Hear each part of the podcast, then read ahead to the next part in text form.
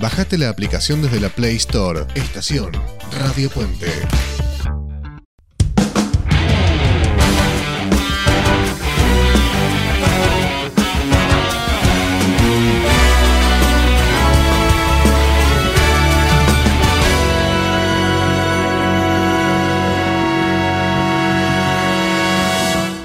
Veo el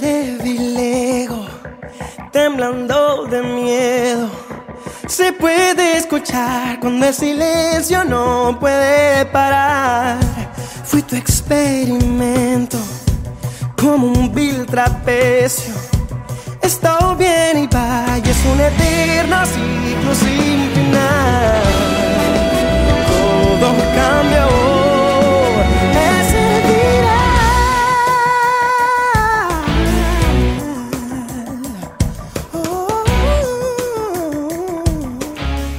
buenas tardes, bienvenidos a Italiatinos, el programa de radio para la comunidad latina en Italia y en Europa.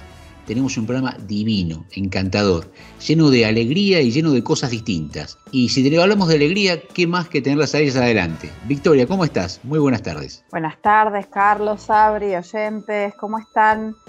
Bueno, una semana que, en la que nos fuimos recuperando con un solcito incipiente de, de la lluvia de la semana pasada, pero todo muy lindo por acá. Sabri, acaba de decir Victoria el tema de la lluvia. ¿Paró la lluvia por Marque? Por Marque sí, esta semana estuvo muy muy lindo, días de sol, de calor, que ya tenés que usar eh, remera y el que quiere también un short, el que se anima. Hay gente tomando sol en la playa ya, así que como que cambió el clima un montón, un montón. Es que cuando llovía tampoco hacía eh, frío, estaba lindo, pero bueno, ahora con el sol eh, está bastante mm, caliente el ambiente. Justamente hablando de calor, el lunes hizo 27 grados, el martes 29 por la zona de Milano, y estaba en la, en la oficina y en un momento terminado le digo a una compañía de trabajo, ¿vamos a tomar helado? ¿Pero dónde? ¿Vos conocés por acá? Le digo, Ori, acompáñame. Hicimos unos 500 metros, que para los italianos es lontano, ¿sí? Que muchos se lo hacen en máquina directamente, y llegamos a la heladería Mango Exótico, que era una heladería que nosotros tomamos contacto con ellos en los primeros programas de Italiatinos. Entramos y estaba la señora que atiende, la dueña, Delia. Me presenté, se acordaba de cuando había estado con nosotros en el programa y lo que tiene es helados riquísimos como en toda Italia, pero con gustos de frutales, todos gustos frutales, absolutamente de frutas exóticas, como la fruta de la pasión, como la lúcuma, y realmente riquísimo, riquísimo, riquísimo. Desde acá le hacemos llegar un agradecimiento enorme porque la calidad de los productos es riquísimo ella atiende con una, una alegría que ya nos había dado a entender cuando le hicimos la entrevista y hoy pudimos comparar esta semana, pudimos comprobar en realmente que es un encanto de persona. Victoria, no puedo dejar de preguntarte, ustedes que tienen siempre el pie libre para ir a pasear, ¿a dónde han ido esta semana? ¡Qué lindo! Esta vez nos fuimos para Gerone, una localidad al, eh, al sur de lo que estamos acostumbrados nosotros siempre dentro de Lombardía, pero habitualmente nos íbamos para la montaña. Esta vez rumbeamos para, para el sur, pasando Crema, unos 100, 110 kilómetros de donde vivimos, a un lugar que me llamó la, atención porque se llamaba Il Giardino di Pampero. Yo dije, ¿por qué? ¿Por qué Pampero? Porque hay algo que se llama Pampero acá. Y eh, paramos a almorzar ahí. El dueño del lugar nos contó, lo atendían los dueños, divino. Eh, la señora, su esposo y una nieta, que eran todos los que atendían el lugar. Tenían la carta de todo el año, desde marzo a diciembre, primo plato, secondo, postre, dos opciones de cada cosa nada más, pero todo caserísimo cuando lo pedías, te lo, te lo arreglaban como vos querías. Por ejemplo, mi marido pidió tallarines, entonces le preguntaron, ¿lo quiere con esta salsa? O con esta otra, con esta otra, porque ahora cultivamos esto, si quieres se lo hacemos así. Era muy, muy eh, casero, divino. Resulta que la madre del dueño tenía un caballo que se llamaba Pampero y le había puesto Pampero por el ron, por el ron Pampero, porque cuando ese caballo nació tenía como una especie de, de tos y hacía y como que no arrancaba y le pusieron ron, después le pusieron Pampero. Y él era tan amigo de ese caballo que cuando tuvo este restaurante le puso Il Giardino di Pampero. Me encantó la historia, divina esta familia, la pasamos bárbaro y aparte conocimos un lugar nuevo que cuando estábamos llegando, ¿quieren que les cuente ahora o en otro momento? Nos encontramos con una feria ahí, en ese, en ese pueblo de Gerone. Contanos, por Ahora, ahora, ¿de qué era la feria? Bueno, porque a veces nos encontramos con señalizaciones en la ruta, pero a mano. Bueno, eso podríamos hablar en otro momento. Vieron que muchas cosas las pegan en los postes a mano, por lo menos acá. Corte de luz de tal hora a tal hora y pegan con un papelito, con una cinta adhesiva en el poste de la esquina de tu casa y vos te tenés que dar por enterado que ahí van a hacer un arreglo de la luz. Acá había carteles que decían eh, Feria del Pueblo, eh, entre por estas flechas y allá fuimos a conocerla y nos llamó la atención por un pueblo muy pequeño, pensamos que la feria iba a ser de una, de una manzana y resulta que era todo el pueblo a la calle compartiendo cada uno lo que sabía hacer. Claro que había tiendas de ropa, tiendas de comida, tiendas de, de cartera, de artículos de crochet, de billutería, pero también estaba la, costurera del barrio o el bicicletero o las cosas de, los comercios de todos los días que sacaban un caballete a la calle y ahí hacían las cosas que, que, que- que eran su métier y el resto de la gente que visitábamos el pueblo lo conocíamos. Así que me encantó ese lugar. Eh, no lo llegamos a recorrer todo porque como son las callecitas italianas íbamos por una esquina y después doblábamos por la otra y seguía por allá y se abrió por aquel lado. Mientras íbamos por allá no sabíamos si esa parte, esa cuadra ya la habíamos visto o no. Nos encantó. Muy lindo. Me encantan lo- las salidas de, de Vicky con, con el esposo. Aparte me imagino, lo imagino a Gabriel, uno con el mate y el otro con la cámara de fotos. Realmente deben ser Ah. Un espectáculo, ¿sí? La gente de la zona debe estar esperando ver cuando llegan ellos, ¿sí? y de repente vamos a tener un podcast que sea de los paseos de Vicky por, por Italia. Y empezamos este momento hermoso de Italiatinos con un grupo, un dúo en realidad, un dúo, español de, de dos hermanas, las hermanas Salazar, que son de la década del 60, pero que se hicieron recién conocidas en- cuando participaron en Eurovisión en el año 1990. Tienen un montón de éxitos, tienen varios álbumes con varios, varios, cientos de miles de copias vendidas, que no es poco, pero la canción como se escuchará ahora se convirtió en el año 1997 la canción del verano. Vieron que esto pasa mucho también en Argentina, en otros países, que una canción pega, más o menos llega en diciembre, y estamos los tres meses del verano cantando la misma canción. Y la canción que vamos a poner ahora, que es espectacular es para comenzar el momento musical de Italiatinos, es Solo se vive una vez de Azúcar Moreno.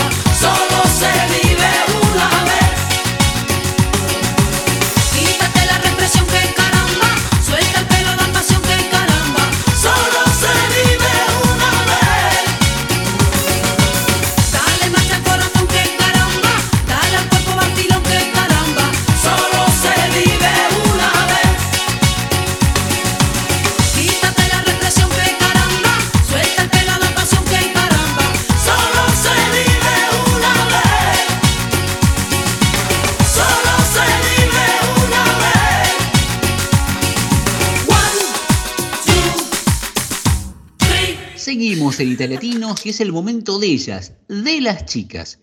Pero antes de empezar, Emi, por favor, ¿puedes dar nuestras vías de comunicación? Por cierto, pueden comunicarse a través de italiatinosradio.com, email más 39 3463 05 9621, WhatsApp, arroba italiatinos, Instagram. Muchas gracias, Emi. Y estos días hubo, el protagonista de todos los, los diarios fue el clima. Clima porque llovió, hizo sol, ahora vuelve el tiempo. Y yo quería preguntarles, para que charlásemos, eh, ¿cómo les afecta el clima a su estado de ánimo? Wadis y Emi. Es su momento. Hola, Emi. Hola, Guada. A mí ya acá hay un sol tremendo. No sabes. Ay, ¿A vos cuánto te afecta la lluvia? O sea, ¿te sentís triste o cómo te sentís cuando está lloviendo mucho? cu- Cuando llovizna, a veces me pongo la campera, el, el paraguas y voy afuera, a- me dejo el paraguas ahí afuera y me pongo a girar bajo la lluvia. ¿Por qué? Porque sin la lluvia el mundo se acabaría.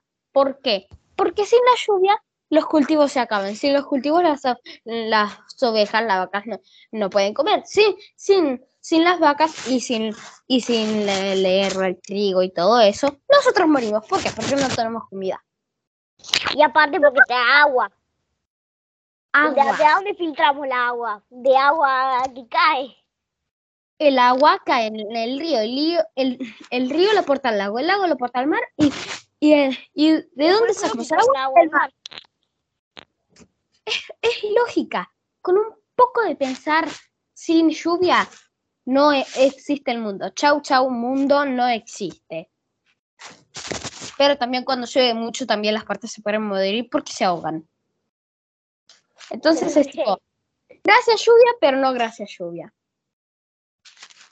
Ok. Ay, Yo en los días de lluvia me siento como un poco aburrida, pero que no estoy aburrida. O sea que me siento algunos días un poco vaga. Como que, no sé, me veo película de acá para allá en la casa. No sé.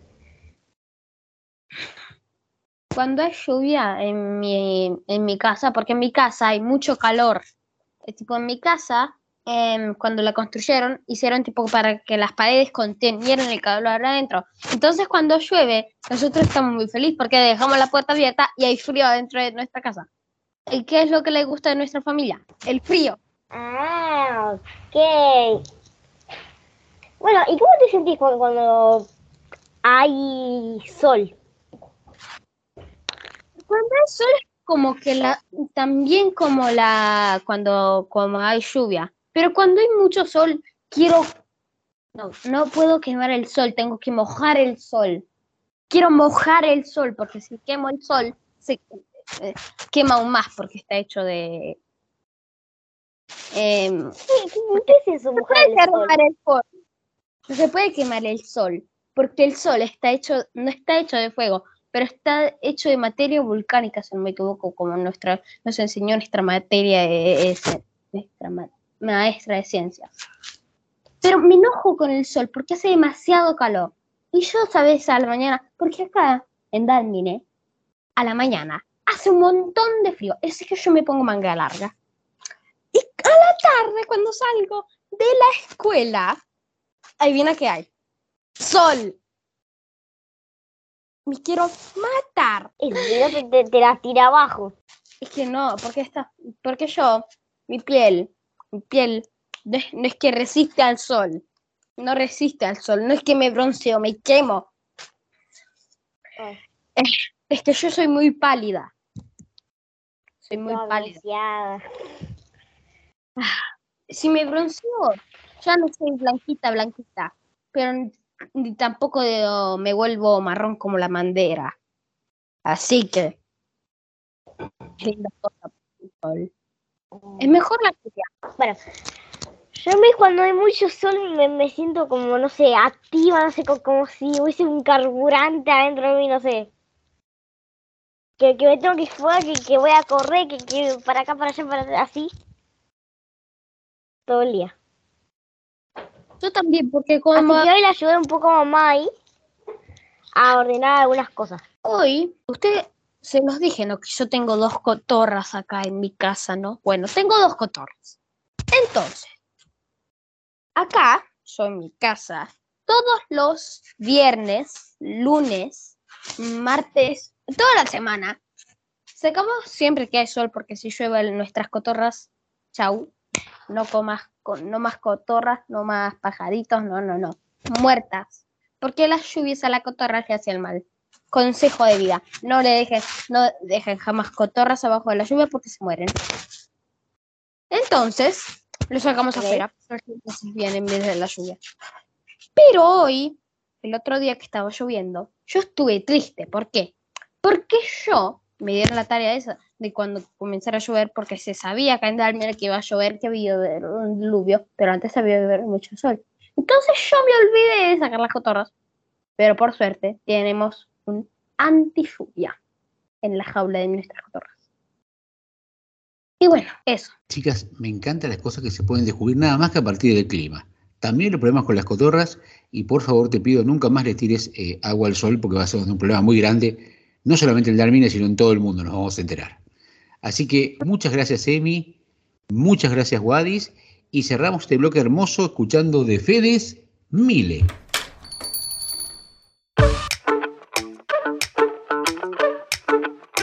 Quello che hai messo nel rossetto. Mi fa effetto Mi hai fatto un altro dispetto, lo fai spesso E mi chiudo in me stesso. E balbetto Sì ma quanto sono stronzo, mi detesto. Ma tu non ci resti male, che ognuno ha le sue. Si vive una volta sola, ma tu vari due. Vorrei darti un bacetto, ma di un netto. Se ti vale ancora una dentro il pacchetto. Mi hai fatto bere come un vandalo e sono le tre. Si è rotta l'aria del mio bungalow, vengo da te. Però mi dici non salire, che è meglio di no. Se cammina on, scendi divino dai gradini Ma non te la tiri, coi tatuaggi dei latini Con i gelatini, non dire che non te l'ho detto Esco, però ritorno presto ti prometto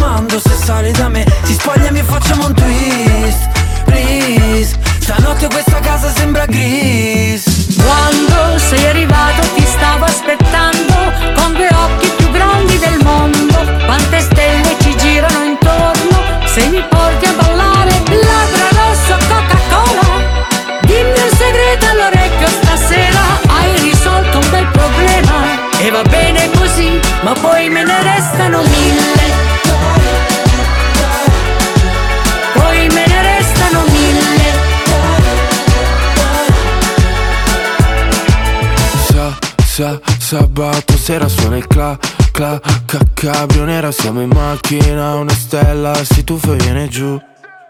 Poi me ne restano Sa, sa, sa, sabato sera suona il cla, cla, cla, ca, cabrio nera Siamo in macchina, una stella si tuffa e viene giù.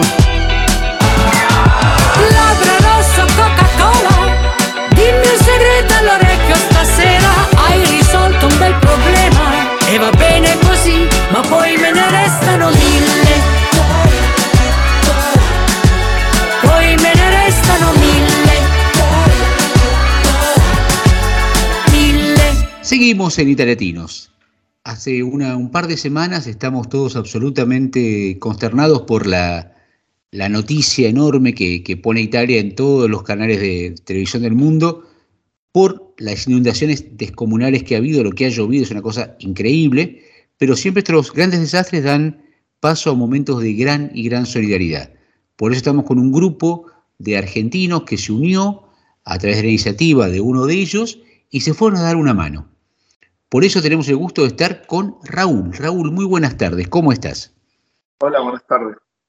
Eh, Raúl, contame, ¿cómo se te ocurrió agarrar el coche y dar una mano un fin de semana a los inundados?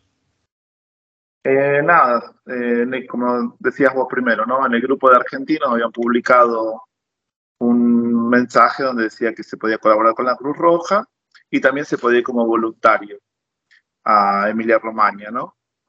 Eh, nada, dije, bueno, mejor, yo dije, mejor ir a dar una mano, fui, compré el secador, compramos las botas, compramos los guantes y, y nada, le digo a Bianca, a mi hija, que es Bianca, le digo si quería venir. Y ella dijo, sí, sí, vamos. Así que nos preparamos y, y, nos fuimos. Y después escribí en el grupo de argentinos si alguien quería venir con nosotros, que había dos lugares. Eh, y después, eh, después eh, también está Ana y Martín, que se sumaron a la, con nosotros para ir a, a Emilia Romagna. Bianca, decime, un fin de semana, tranquila, escuchando música, hablando con amigos, chateando, viendo una peli, y viene tu papá y te dice, Bianca, vamos a dar una mano a la gente que está inundada. ¿Qué hiciste? No, la verdad que automáticamente dije que sí, no es algo que, que lo dudé, simplemente él me comentó, eh, más allá de que yo ya había visto varios videos de lo que estaba pasando, que la gente compartía, eh, entonces cuando mi papá me dice de, de, ir a dar una mano, automáticamente no lo pienso y digo que sí. Eh, me parece que, que, lo que más necesita la gente es una mano, que vayan a ayudar a tratar de, de salvar lo que se pueda, más allá de la ayuda económica, que siempre también es bien recibida.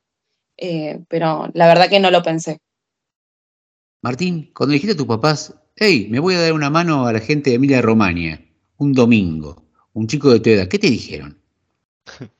No, se habían sorprendido, pero en verdad la, la idea me la habían me la habían propuesto ellos. Nosotros nos estábamos organizando, tengo uno de mis compañeros de la universidad de Ravenna, que es dentro de la Emilia Romagna, que allá también habían pasado las cosas, estas inundaciones, y estamos organizando prácticamente para hacer donaciones, todas las cosas de acá de Milano y mandar todo en un auto para allá.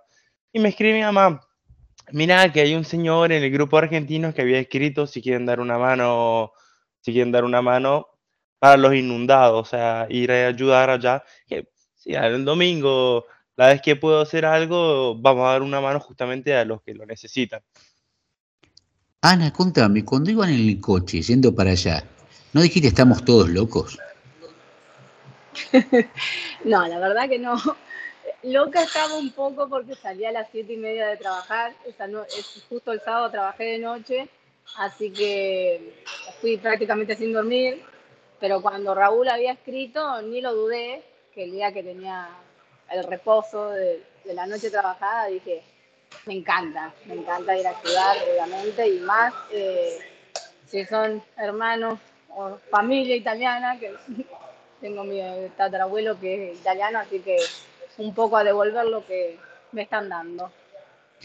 Raúl, contame, ¿cómo fue el trayecto hasta llegar allá? ¿Cómo fue? ¿Había mucho tránsito? ¿Estaba bien la, la autopista? ¿Cuando llegaron les costó? ¿Dónde dejaste el coche? No, tres kilos, fue las tres horas que habíamos calculado de viaje que decía el GPS. Eh, nos paramos a almorzar en Autogrid, una estación de servicio por el camino, y llegamos a la, a la hora que, habíamos, que teníamos, porque en realidad te daban un, un horario para, para, iniciar, que a la final no era necesario ir al horario, se podía ir al horario que uno quería porque te encontrabas con en todos lados cosas para hacer. Eh, no, el viaje fue tranquilo, rápido, eh, sin ningún problema. Los 300 kilómetros fueron, pasaron rápido, así con todos juntos que íbamos en el auto no nos dimos cuenta que hicimos 300 kilómetros en un, en un rato. Bianca, contame, eh, vos ibas con una idea, porque uno se, va armando una idea en la cabeza de lo que ve por televisión, de lo que escucha, de lo que lee. Cuando llegaste, eh, ¿se ajustaba lo que viste a la idea que tenías? ¿Era mayor? ¿Era peor? ¿Cómo, cómo te, dio esa impresión cuando comprobaste cómo estaban las cosas? Y la verdad que que también es un poco impensado ver tanta, tanta destrucción. Eh, era un poco triste tal vez llegar y ver todas esas cosas que estaban en las calles, eh, electrodomésticos, y fotos de la gente que no, no, no, no tenían solución, básicamente. si bien había visto imágenes y videos, como decías, nada se, nada se comparaba a la realidad. Eh, la verdad que fue muy impresionante ver algo así. La verdad que es la primera vez que veo eh, un desastre así tan grande o que lo tuve cerca eh, y fue muy impresionante. Martín, ¿cuánta gente joven como vos viste ayudando cuando llegaste? La verdad que habían muchísimos. Era una cosa de la que no me la esperaba, que mm, muchos acá habían criticado que los jóvenes le llaman los nula facente, que es la gente que no hace nada, que no estudia, que no trabaja, y qué casualidades quiere la vida, eran los que más habían ahí ayudando. Un montón de jóvenes de acá para allá sacando balde de barro, agua, con las palas, con las escobas, eh, ayudando justamente a todos los señores, a todos los residentes que eran del lugar, de la zona.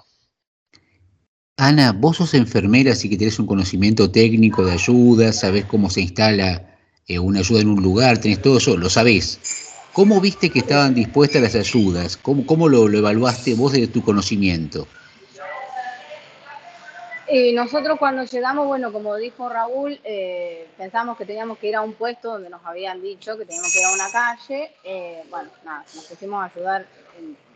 donde llegamos nos pusimos a ayudar lo que sí no vi, eh, eh, la, quiero nombrar, pero no vi tanta gente civil del municipio. O sea, sí estaban los, los, bomberos, estaba defensa civil, había, éramos, era mucha, mucha gente solidaria ayudando. Eso sí, lo vi un montón. Mucho. Raúl, cuando vos llegaste, y cuando llegaron ustedes en realidad, ¿se pusieron a disposición de alguna persona, alguien que comandaba la ayuda y ustedes dijeron venimos a dar una mano? ¿Se habían inscrito antes? ¿Cómo fue materialmente el ponerse a trabajar? En realidad, la verdad te digo que llegamos ahí y empezamos a caminar. Y donde vimos una, en una calle que estaba lleno de barro, nosotros habíamos llevado secadores, los cuatro habíamos llevado secadores donde vimos una calle que estaba llena de barro y de agua y que la gente está trabajando ahí con las palas, sacando las cosas, nos metimos ahí los cuatro y hacíamos los cuatro juntos y empujábamos el agua eh, para el lado donde el, agua, el barro, para el lado de, donde todos hacían lo mismo, ¿no? Empujaban agua de la casa.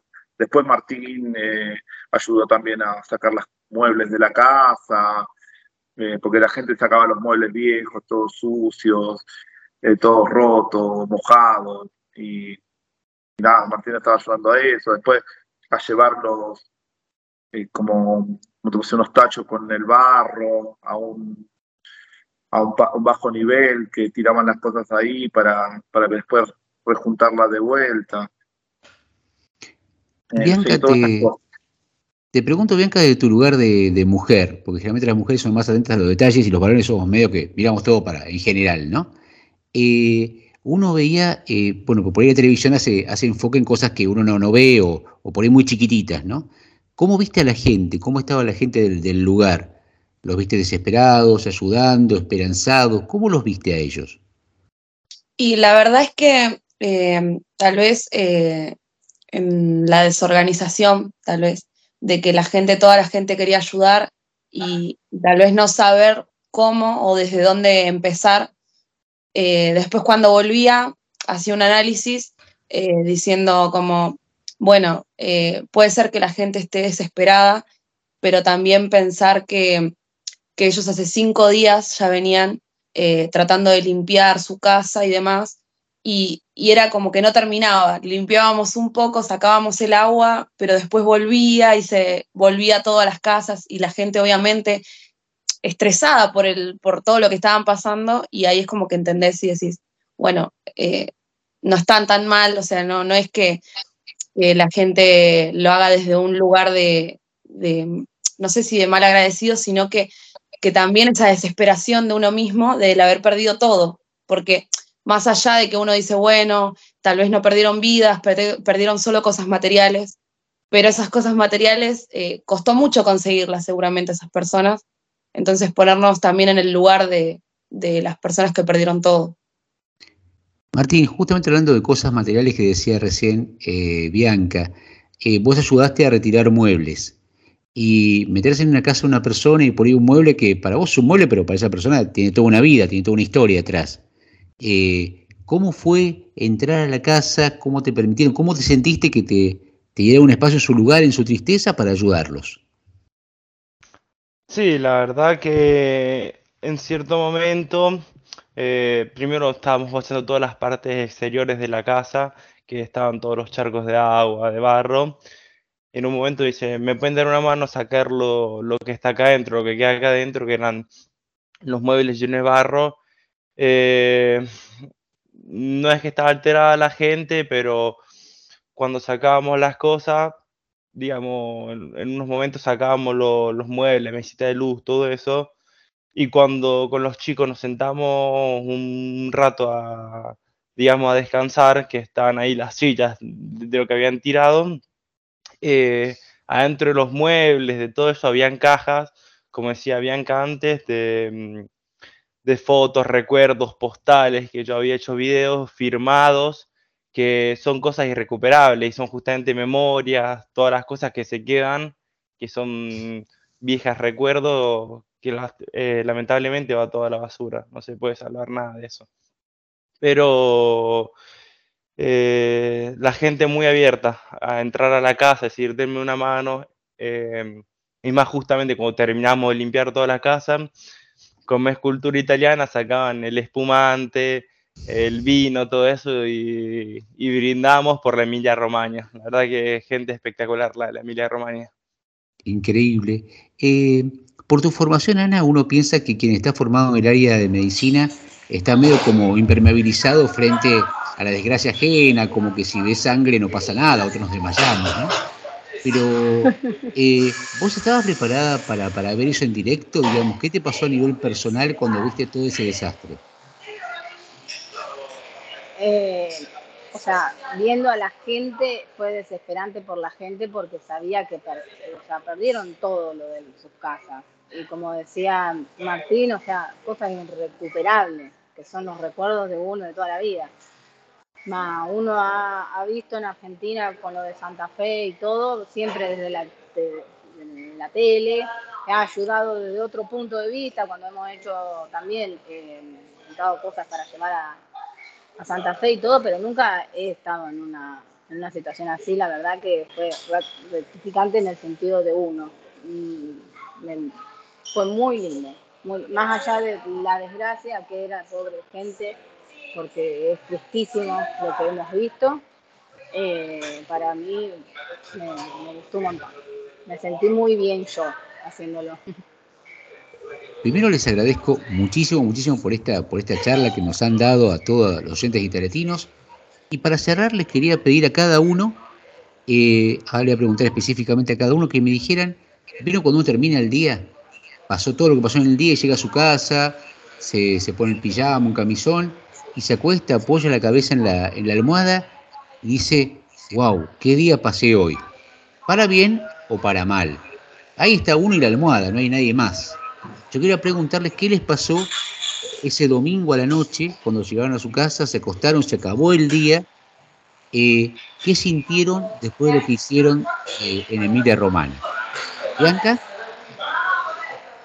Eh, bueno, la verdad que que también venía diciendo que tal vez cada vez que me alejábamos de un lugar, como un día eh, me puse a analizar toda la situación ya antes de llegar a mi casa. Eh, tal vez eh, pensar en, en todo esto que, habíamos ayudado y tal vez sentir que, fuimos un granito de arena, ¿no? A, poder colaborar, ayudar en, en lo mínimo eh, que era dar una mano. Eh, la verdad que sí, también es muy, muy gratificante para uno mismo. Eh, pero nada, saber que, pudimos ayudar aunque sea un poquito, porque realmente la destrucción fue enorme y, solo estuvimos en un, en un lugar y pensar que, hay una destrucción seguramente todavía peor en otras partes. Eh, así que invitar también a la gente a que pueda ir a colaborar, porque todavía obviamente la gente necesita ayuda, así que el que tenga el tiempo eh, y ganas, poder ir a colaborar. Raúl, cuando llegaste esa noche y por fin llegaste a tu cama y te recostaste, ¿qué sentiste? No, no, contento de lo que había hecho, no es mi primera vez de ser voluntario. Eh, eh, uno se siente satisfecho de, darle un poco a este, este es un país que nosotros estamos de, vinimos como emigrantes, ¿no? Entonces dar una mano a los italianos que es bueno y te sentís bien porque a ver, ayudar a la gente, como dice Bianca, hay, que, hay mucho para hacer todavía, seguramente. Eh, tendríamos que tomar todos conciencia y tratar de agarrar un pequeño, dos horas, tres horas y ir a dar una mano. No es mi sueño, no es solamente necesario tener que llevar una pala, eh, llevar un secador, un balde para ayudar. También se puede llevar una bolsa de caramelo y repartir y dar un caramelo a cada uno, una botella de agua y darle a cada persona que está trabajando. Eh, se puede hacer tantas cosas. Ana, hace muy poquito que estás en Italia, muy muy poquito, pero ya estás metida, trabajando, enfrascada en la realidad italiana. Eh, ¿Qué te pasó cuando a tan poco tiempo de estar en Italia te enfrentaste con esa realidad? Eh, nunca pensé que iba a estar ahí, o que podría haber llegado a pasar esto acá y que yo haya ido tan lejos de donde estoy, porque, o sea, acá no conozco a tanta gente. Eh, bueno, pero Raúl que nos ofreció para ir, ir a un lugar eh, tan lejos de donde estoy, porque estoy en Milán, o sea, para mí es lejos sin tener un vehículo. Eh, y ayudar, lo, uno como que se siente en paz, de decir, bueno, estoy devolviendo un poco de lo que me están dando. Porque uno acá, más allá de que esté trabajando y obviamente todo lo demás, eh, es como devolver un poco. Martín, te dejé al final absolutamente adrede. Eh, yo sé que aparte de haber parado a almorzar en un, como dijo en, recién Raúl, un rato la ruta, fueron con algunas provisiones, ¿eh? Y que ahí tuvo mucho que ver tu casa, ¿sí? Eh, cuando, cuando llegaste y esas empanadas espectaculares que había hecho tu madre y las comiste, ¿cómo te sentiste? Eh, digamos que era, mm, era como el premio del día y no podía haber hecho otra cosa que compartirlas con mis compañeros que también habían hecho el mismo esfuerzo hasta más de lo que había hecho yo. Así que mm, la satisfacción de, justamente del dar una mano, del compartir, eh, la verdad que el día, el día precioso. Ana, Raúl, Bianca, Martín, muchísimas gracias por esta hermosa charla. Y hay una canción de Ciro los persas que dice, no estás aquí para pasar. Y evidentemente ustedes lo que han hecho es honrar su, paso por Italia. Muchas gracias y cerramos este momento de Italiatinos con Vas a bailar de Ciro y los persas. En estos tiempos de oquedad de oscuridad iluminada, de distracción a perpetuidad, de imbecilidad tan programada.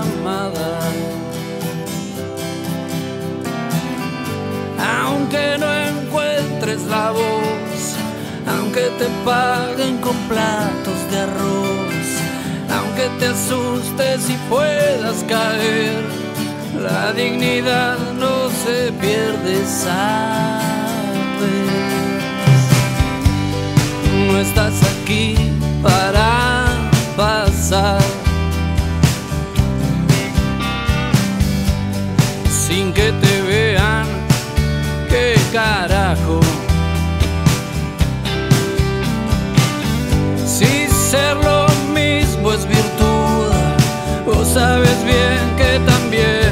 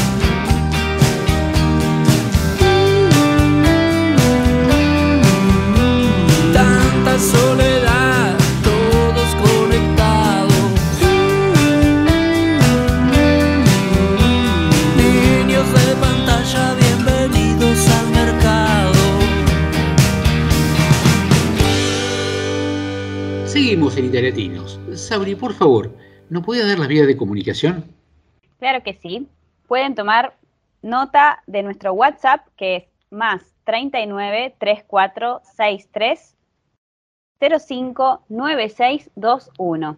O pueden escribirnos a nuestro Instagram arroba italiatinos y también tenemos un email a donde pueden dirigirse, que es italiatinosradio arroba gmail.com. Muchas gracias, Sabri. Este es un momento muy especial, porque como esto es radio, uno se maneja con sonidos. Entonces, cuando viene escuchando la radio y nos escucha a nosotros y por ahí escucha... Ciao amici. Sabemos ya que es el momento de Federica. Federica, quedamos en tus manos. Ciao, ¿cómo están todos? Hoy les quiero hablar, como siempre es eh, periodo de vacaciones en Italia, de las mejores páginas para reservar hoteles y apartamentos en Italia. Eh, muy probablemente algunas de estas páginas ya la habrán escuchado, ya las conocen, pero quizás hay algunas que todavía no conocen y que le puede servir para ahorrar, para conocer mejor las zonas donde, eh, donde ir de vacaciones, pero no solo de vacaciones, porque también hay unas páginas útiles para personas que mm, tienen que mudarse a Italia y para las primeras semanas quizás no tienen ya, por supuesto, una, una casa, un piso donde ir y entonces puede ser una buena opción alquilar quizás por un tiempito, como dos semanas, tres semanas, para buscar luego acá directamente el, el apartamento donde, donde van a vivir. Entonces vamos a descubrir estas páginas. La primera, una, una, algo que, le, que, que quería aclarar también es que para cada página yo le voy a decir también cosa ci piace, lo que nos gusta, y cosa non ci piace, lo que no nos gusta. Así pueden tener una mejor idea.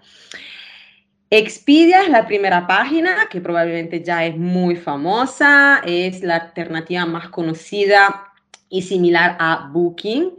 Eh, es básicamente una agencia de viajes que te recomienda eh, y te permite reservar tus vacaciones. Ci piace, cancelación gratuita en la mayoría de los hoteles. También se puede pagar directamente en el hotel cuando llegas, así que no tienes que pagar siempre por adelantado. Uh, también hay un buen, un buen programa de fidelidad, hay muchas ofertas en todo el mundo y también te permite eh, comprar no solo el vuelo, sino también alquilar coche, buscar y reservar experiencias y mucho más. Non ci piace es que muchas veces no se entiende bien toda la información, no está siempre todo claro y el servicio uh, cliente, soporte a los clientes podría mejorar, no es de los mejores. Segunda página, Airbnb esa siempre la recomiendo mucho, yo la, la utilicé muchísimo, sobre todo en el pasado, eh, cuando todavía con Booking no, se podían reservar solo hoteles y con Airbnb eh, por fin se podían reservar también apartamentos de una, dos semanas para ir de vacaciones, etcétera, etcétera. Entonces es una buenísima alternativa si buscas una casa. Uh, ci piace que hay un soporte muy bueno, H24, Uh, también uh, se puede alquilar por uh, estancias de duración largas. Hay muchas ofertas en todo el mundo. non ci piace que no se puede, por ejemplo, también comprar el vuelo o alquilar coche. Uh, y los costes no siempre son claros, porque muchas veces como hay costes de limpieza, etcétera, que tienes que ir a leer bien todo porque no te lo ponen, digamos, en evidencia. Tengo una pregunta, Federica, eh, que es obligatoria en Italia. ¿Esto es bueno para toda Italia, para el norte, para el sur? ¿No hay problema? ¿Es para toda Europa? Eso sí, me olvidé decirlo, esto es todo para toda Italia, para toda Italia, para, para el mundo en general, porque con estas páginas que le estoy diciendo se puede reservar básicamente casi, casi en todo el mundo. Seguro para Italia. O sea, yo digamos que me estoy enfocando sobre todo para los que quieren visitar Italia. Y son las páginas más utilizadas en general por los italianos cuando se van de vacaciones. Siguiendo entonces con la tercera página, Agoda, no sé si ya la escucharon, siempre es eh, otra página que es menos conocida, pero hay muchísimas, muchísimos hoteles en todo el mundo, se puede reservar también vuelos, alquilar el coche, incluso se puede solicitar el traslado de taxi eh, al aeropuerto eh, y también hay una sección que se llama ofertas del día que es muy, muy válida, muy buena. Ci piace, un buenísimo servicio al cliente, la cancelación gratuita también, uh, las tarifas son realmente competitivas, entonces se lo recomiendo por eso. Non ci piace, aquí también los, costos, los costes totales no siempre son muy claros y los contactos por, por email pueden ser un poco lentos. Otra página es hotels.com que es uno de los más una, una, de las páginas más completas de reservas de, de, hoteles. Uh, hay miles de uh, instalaciones como B&B, hoteles, apartamentos, etcétera, etcétera. Hay un programa de fidelidad que te premia con tarifas secretas y también te da una noche de estancia gratuita por cada 10 realizadas. Ci piace aquí también cancelación gratuita, el programa de fidelidad que les acabo de mencionar. Non ci piace el servicio al cliente, digamos que podría mejorar. Eh, y las, las reprogramaciones, digamos, si cambia algo, son a cargo del cliente. Trivago, siempre hacen la publicidad acá en Italia en la TV, no sé si la, la escucharon alguna vez. Trivago es un agregador en realidad, o sea que es un portal que te permite comparar las ofertas de más de 100 páginas de reserva y elegir, digamos, el, el, hotel ideal al mejor precio. Uh, se recomienda mucho a los que están ya acostumbrados a viajar y, mm, digamos que ci piace que siempre se encuentra de hecho la oferta más baja. La página es muy fácil e intuitiva y no hay solo hoteles, también hay casas, B&B, etc. Non ci piace que mm, hay que chequear bien los, si los socios son fiables porque no siempre, digamos, hay, eh, o sea, se puede, se puede encontrar alguna estafa. Entonces, atención eh, a leer bien todas las eh, reseñas, etcétera.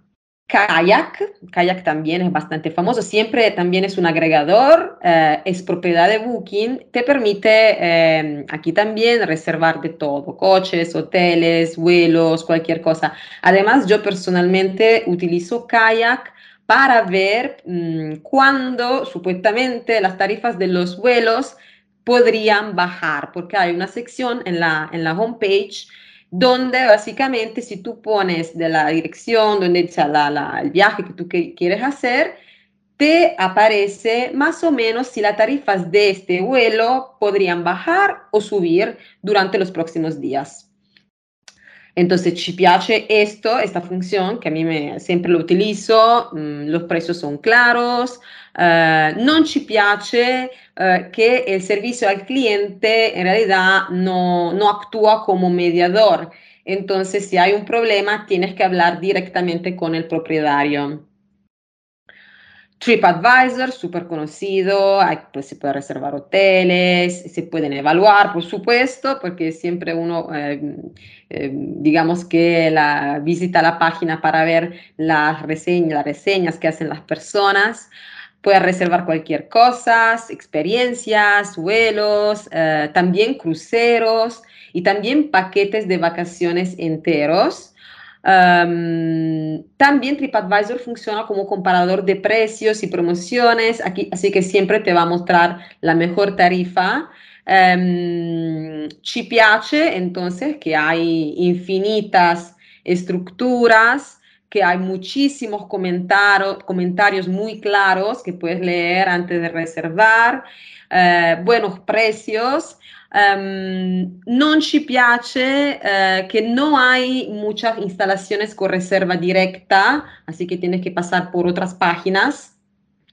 Uh, y las críticas, los comentarios no siempre son verdaderos.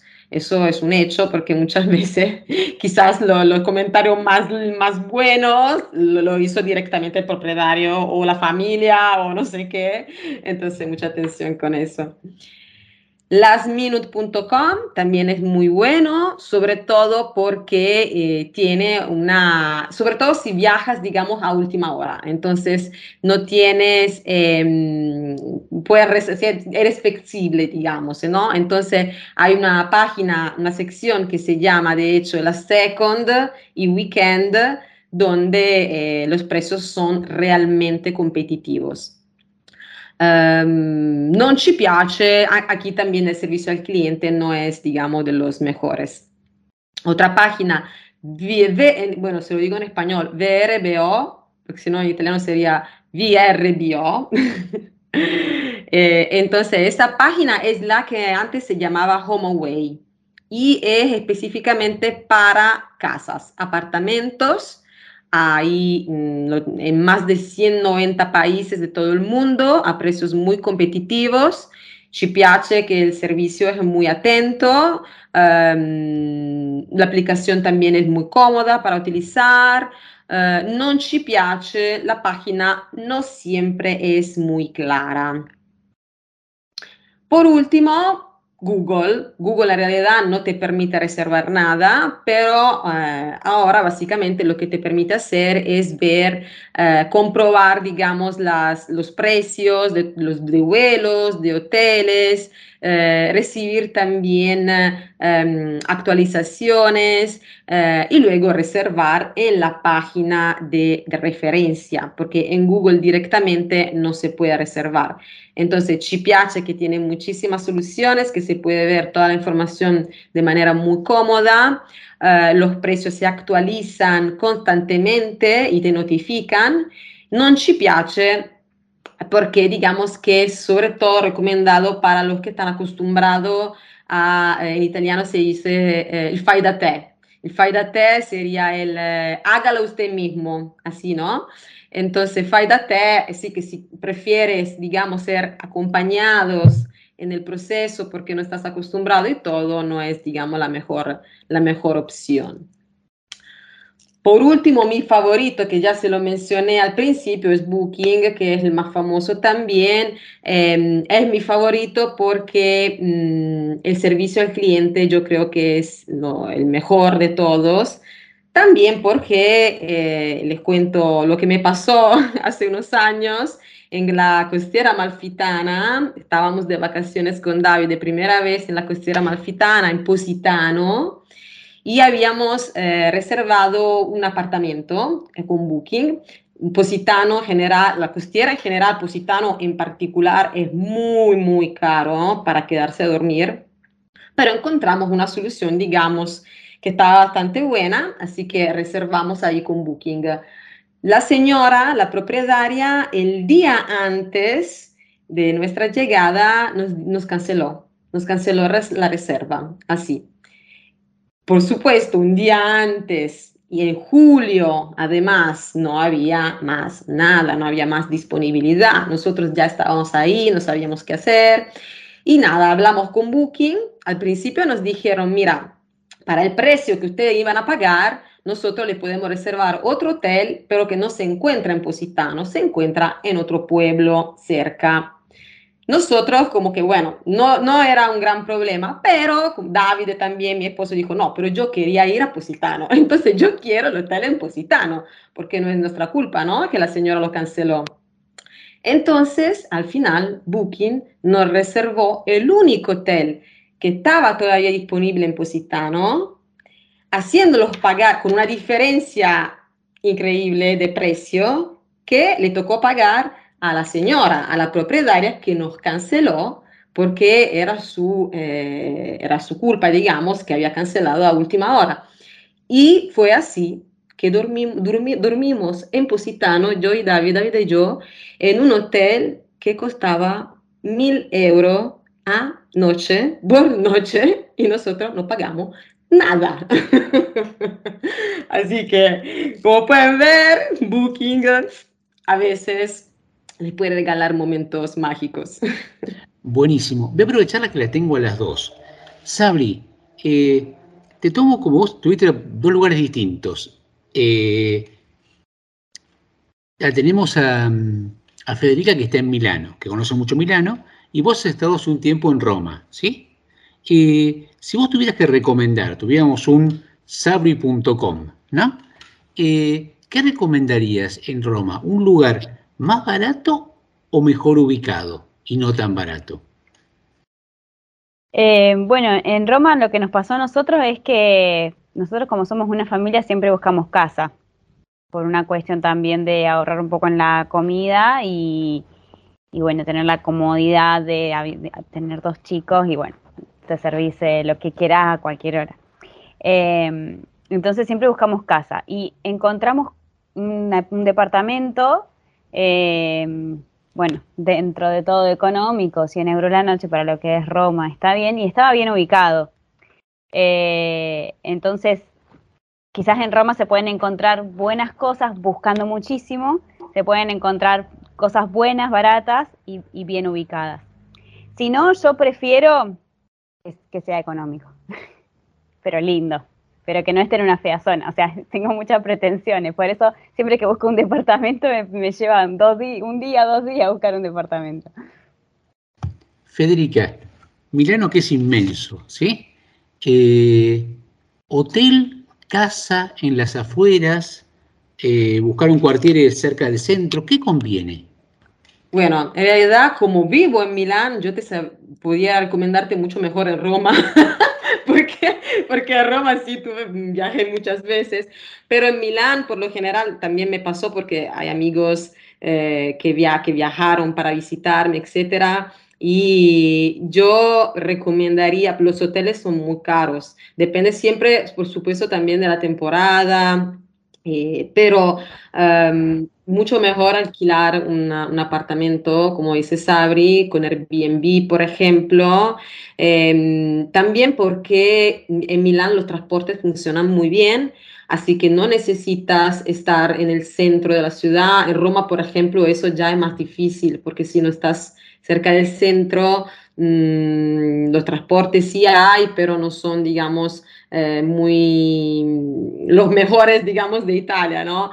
Entonces, en Milán esa opción es, mm, por eso es muy válida, porque tú puedes también quedarte en las afueras, no necesariamente en pueblos afueras de Milán, pero en las zonas limítrofas, donde es mucho más barato, y de ahí con un, con un tram eh, en 10 minutos estás en el centro. Mm, También donde vivo yo en este momento, yo vivo como la- en el norte de la ciudad, en una zona bastante limítrofa, pero a la metropolitana en 10 minutos estoy en el Duomo. Así que Claro, lo que yo encontré en Roma es que un hotel me salía lo mismo que un Airbnb, que un departamento, em, en muchos casos. Entonces, bueno, por eso todavía más aún un departamento, obviamente, si te dan para elegir una habitación de hotel con desayuno apenas y, y un departamento, obviamente, bueno, nosotros como somos una familia elegimos departamento. Pero Claro. sí, es verdad eso de que mientras más te alejas, eh, es más barato, pero bueno, hay que ver las conexiones también de la ciudad. No, es que Roma, es, por supuesto, es mucho más turístico que Milán. Entonces, claro, se aprovechan muchísimo los turistas, así que todo te sale, te sale muy, muy caro. Yo cuando era joven, por ejemplo, elegía el hotel, porque eh, sin niños, sin nada, pero em, me iba, por ejemplo, a los hoteles que están más cerca de la, de la estación de los trenes, que no es una linda zona, como todos saben, pero era mucho más económico y eh, caminando 10 minutos ya estás tranquilo, así que no es, digamos, peligroso. Nunca tuve problemas. Luego hay que estar atentos, por supuesto, pero para ahorrar yo estaba en esa zona ahí. Así que, bueno, hay que evaluar un poco lo que conviene hacer. Cuando uno es chico, va a Roma cerca de la estación, cuando es un poco más grande, Sí, va luego- a Cerdeña con el coche. Me parece muy bien, me parece excelente. Eh, muchísimas gracias, Federica, por este momento. Lo tengo Aldo anotando ahí como loco las, las, las direcciones, me parece espectacular, seguro como nuestros, todos nuestros oyentes. Y para terminar este momento, quizás si yo le tuviera que poner un nombre a esta columna sería Fantástica, que es casualmente el nombre de una canción de Rocco Han y Bunda Bash, que escuchamos por Aldo ahora.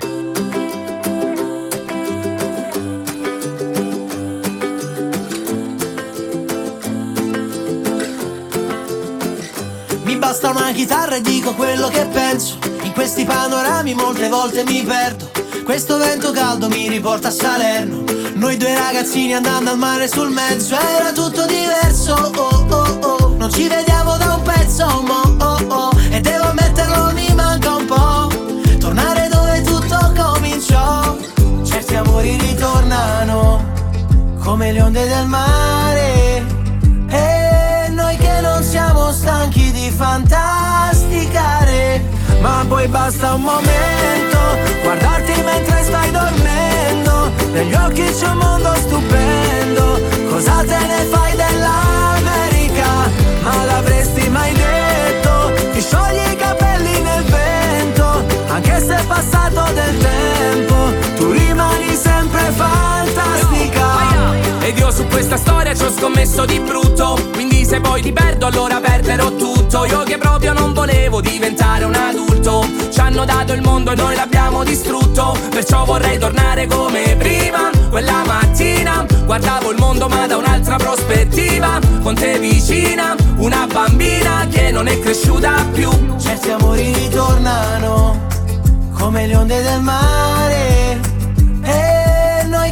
siamo stanchi di fantasticare Ma poi basta un momento Guardarti mentre stai dormendo Negli occhi c'è un mondo stupendo Cosa te ne fai dell'America? Ma l'avresti mai detto? Ti sciogli i capelli nel vento Anche se è passato del tempo Tu rimani sempre fantastica Perché niente come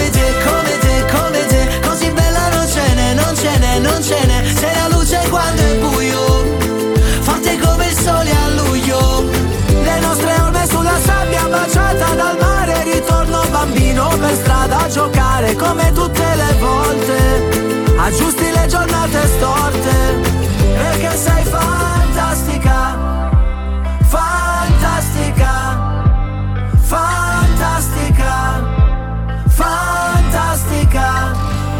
Ogni volta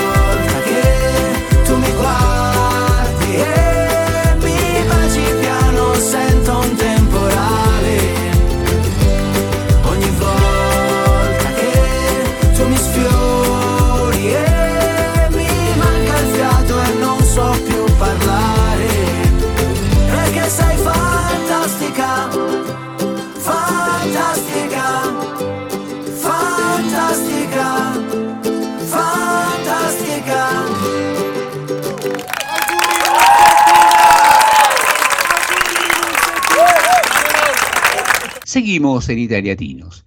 Y generalmente cuando, nos encontramos o cuando la gente habla de quienes han emigrado, muchos dejan su antiguo empleo con cierta comodidad, cierto estatus, cierto lugar, y cambian por algo completamente distinto. Hoy tenemos el gusto de estar con una señora que eh, trabajaba en el Poder Judicial, un señor trabajo, ella como es muy capaz tenía un flor de lugar en el Poder Judicial, muy ganado, muy bien ganado, todo un prestigio, y hoy se encarga de hacer hamburguesas. Y fuimos a preguntarle a ver qué le parece, cómo se siente, pero en primera persona. Mariana, ¿cómo estás? Muy buenas tardes. Hola Carlos, buenas tardes. Muy bien, todo bien. Cuéntanos, Mariana, más o menos qué edad tenés. Yo tengo 50 años y hace un año que estoy acá en Italia, en Udine. Como bien dijiste vos, este, trabajaba muy bien en, en Córdoba y bueno, y acá algo totalmente distinto, eh, diferente a lo, que, a lo que yo hacía allá. La pregunta clave que todo el mundo te hace es, ¿por qué abandonaste un señor trabajo por otro trabajo, que también es un señor trabajo? Eh, en principio fue acompañarlo una necesidad de, de mi marido, que ya no, que no quería estar más este, allá, ya sentía que era una situación que, este, sobre todo no tanto económica, porque estábamos muy bien, pero el tema de la seguridad, este, ya los chicos los habían asaltado varias veces, los habían golpeado, entonces me dice, no, no va más, vámonos. Yo nunca me lo había representado, este, así que fue difícil, eh, sobre todo para mí. Eh, bueno, llegamos acá, eh, llegué yo primero, hicimos todos los trámites de ciudadanía, estuvimos seis meses que no podíamos trabajar, como pasa cuando recién llegas, y bueno, y después el primer trabajo que sale no, no es el trabajo que uno se imaginó pasar. De hecho, yo tampoco pensaba venir a trabajar de, ni bien llegada de abogada acá. Este, sin embargo, fue una de las primeras cosas que hice porque llegué y había tantos latinos que necesitaban distintas cosas que todos empezaban a preguntar. Eh, pero bueno, finalmente terminé trabajando en McDonald's. Me costó muchísimo, este, porque eh, mentalmente era un proceso mío el que yo tenía que hacer, ¿no? Este, yo ponía las hamburguesas y decía, ¿qué estoy haciendo acá? Eh, poniendo hamburguesas con tantas maestrías y posgrados que he estudiado y, estoy acá, dejé todo allá y al principio me molestaba, me sentía mal, este, tenía un mal humor, que es una cosa rarísima en mí. Este, bueno, la cuestión es que así fui y, no, no había otra, otra posibilidad y me di cuenta que este, poner las hamburguesas era lo que me permitía vivir. Y bueno, después llegó el invierno y a nosotros nos encanta esquiar y nos íbamos a esquiar este, todos los fines de semana. Eh, después llegó la primavera y ahora empezamos a ir a la playa todos los fines de semana. Y ahí la cabeza te hace un clic importantísimo y te das cuenta que no importa el trabajo, que lo que importa es lo que te permite eh, este, todo, todo esto, ¿no? O sea, tenés la posibilidad de aprender el idioma, conoces gente genial, estás todo el día interactuando con, con gente de Italia y turistas. Este, bueno, después de la cocina pasé cuando aprendí a, a manejar más el idioma este, al salón, entonces ahí es más divertido, este, interactúas un montón. Y más como somos los latinos, que somos muy dados, entonces ahí automáticamente se dan cuenta que, que no sos de acá y te empiezan a preguntar, entonces Y qué sé yo, de pronto cuando estás en la aerosilla yendo a la pista de esquí, decís, bueno, pongo 50.000 hamburguesas más y puedo seguir viviendo de esto, ¿qué me importa? Generalmente estos lugares, estas cadenas de hamburguesas, eh, como otras, se, se pueblan de eh, chicos jóvenes. El grupo de gente con el que vos trabajás, ¿también son chicos todos muy jovencitos o hay gente de distintas edades? Mira, es una mezcla no solamente de edades, sino de nacionalidades. Eh, en una de, lo, de, de mis hijos también trabajan, ahí son casi todos jóvenes, la gran mayoría son como 50 empleados, te diría que de los 50, 40 son chicos entre los 18 y los mm, 30, latinos, una mezcla importante, y sin embargo en la sucursal que estoy yo este, son más, eh, personas más grandes. Eh, es más, hay, hay empleados más grandes que yo, de 60, 65 años, eh, pero son la gran mayoría este, o filipinos o de África. Eh, en mi caso hay eh, pocos latinos, somos tres o cuatro. ¿Y cómo fue tu inserción como, como argentina, con tu italiano todavía no muy depurado, eh, en este grupo de personas? ¿Cómo te recibieron? Y mira, es complicado, ¿no? Eh, el italiano es una persona que primero estudia mucho, mucho, mucho antes de abrirse, de acompañarte en algo.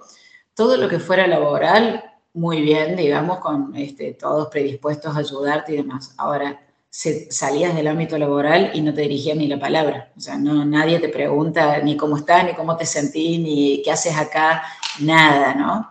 Entonces, hasta incluso el, el, poder pulir el idioma era complicado porque lo que aprendía era solamente gastronómico. Nombrar verduras. Tal cual, verduras, eh, los tipos de queso, o sea, era todo muy difícil. Y todo el mundo me decía, pero hace seis meses que estás trabajando, ¿cómo no podés hablar? Sí, lo técnico te digo todo lo que quieras. bueno, Te pregunto porque hoy están muy en boga los temas de género. Eh, ¿El hecho de ser mujer te facilitó, no se sintió, vos sentiste a gusto? ¿Cómo fue eso? Mm, No, es complicado. Yo tenía eh, una idea de género que, que podía estar más avanzado acá y no, eh, me encontré con que es un ambiente este, muy, muy machista en donde si bien eh, el lugar de la mujer es la cocina y la limpieza, este, los, digamos, los mejores lugares dentro de la cocina lo tienen los hombres.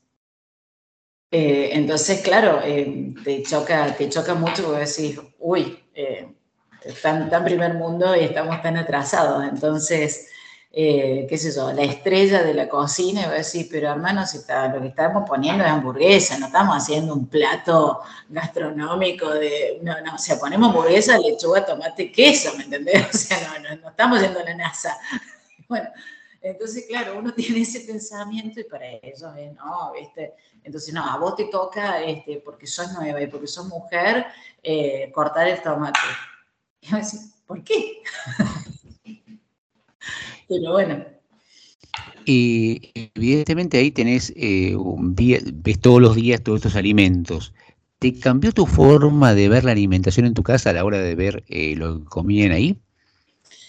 Mira, yo siempre cuidé mucho la alimentación en mi casa por una cuestión eh, mía, ¿no? O sea, yo además, como soy profe de yoga, todo lo que es salud lo tengo muy incorporado. Así que en mi casa se come sano. Eh, pero sí, claro, vos decís, eh, ves la grasa que va quedando y todas las cosas, este, decís, ay Dios, qué espanto. Y bueno, es como que te pone más distancia a este tipo de, de comidas, ¿no? Pero después es muy loco porque eh, este tipo de comidas crea como una adicción.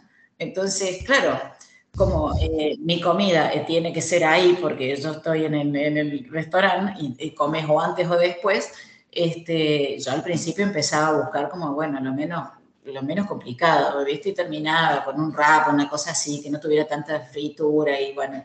Y después eh, los dos o tres días que no voy a trabajar, hasta los extrañan, ¿viste? uy, me comería una hamburguesa. Recién hablaste de casa. ¿Y qué dijeron tus chicos cuando mamá empezó a trabajar en McDonald's? Ah, no me podían creer. No, aparte imagínate. Y yo, eh, además, abogada, tribunales. Este, vos a McDonald's cuando vas, supongo que en todas, las en todas las casas gastronómicas debe ser lo mismo, porque mi hija más grande que es chef me, me decía, ay mamá, pero eso es lógico. No puedes tener las uñas pintadas, no puedes usar aros, no puedes usar cadenitas, o sea, todo lo contrario de lo que soy yo. Entonces, mis hijos me miraban salir y me decían, yo no puedo creer, mamá, no puedo creer. Y yo, en ese momento todavía estaba indignada. No me digan nada, porque yo tampoco lo puedo creer. Hoy, hoy me río, este, porque ya pasaron siete meses y bueno, la, visión es otra, ¿no? Pero sí, llego a trabajar, me saco todos los anillitos, los aritos, porque sigo usando todo, ¿no? Pero este, salgo a trabajar, ahí todo así, viste, llena de olor hamburguesa, que yo me voy a poner los aritos, los Y contame, ¿qué dijeron tus amigas de, Argentina cuando se enteraron de esto? Bueno, ahí, ahí es como el, es el, choque más grande, ¿no? Porque todo el mundo te dice, pero ¿cómo dejaste tribunales para venir a poner hamburguesas? Y otra, me, y otra parte me dice, pero las que están más cansadas de la justicia, pero sí, yo me voy, haceme entrar, pongo 23 mil hamburguesas y me saco todo esto de encima. Pero es verdad, la gente, la gente no, no entiende mucho, ¿no? Porque además se desconoce lo que pasa de este lado. O sea, uno cree que venir a poner en marcha una vida en un lugar donde naciste acá, porque, o sea, naciste el día que llegaste a Italia, sos nuevo, eh, no te conoce nadie, no hay un registro financiero tuyo, no hay un montón de cosas que acá son importantes. Entonces vos tenés que empezar de cero y el empezar de cero es muy difícil cuando vos tenés una, si no venís con la cabeza abierta, ¿no? Porque decís, bueno, si yo en Argentina tenía, sí, pero era Argentina, lo tenías, y acá estás en Italia y no te conoce nadie. Entonces empezás de a poquito. Cuando tomaron la decisión de venir, ¿por qué eligieron Italia y no otro país? Mucha gente se va a España, por ejemplo. Bueno, no, la idea inicial es, eh, era venir a Italia eh, hacer todo el trámite de ciudadanía, bueno, nosotros no éramos ciudadanos de la comunidad europea, eh, tanto mi marido como yo, los dos tenemos la posibilidad de hacer el trámite. De hecho, yo ya soy ciudadana, mis hijos también, porque lo hicieron por mi rama, porque yo venía primero, y mi marido lo tiene, lo tiene en trámite a medias porque está esperando turno para octubre para presentar la carpeta, o sea que todavía nos queda un año largo para él, digamos, ¿no? Y la idea después era irnos a España.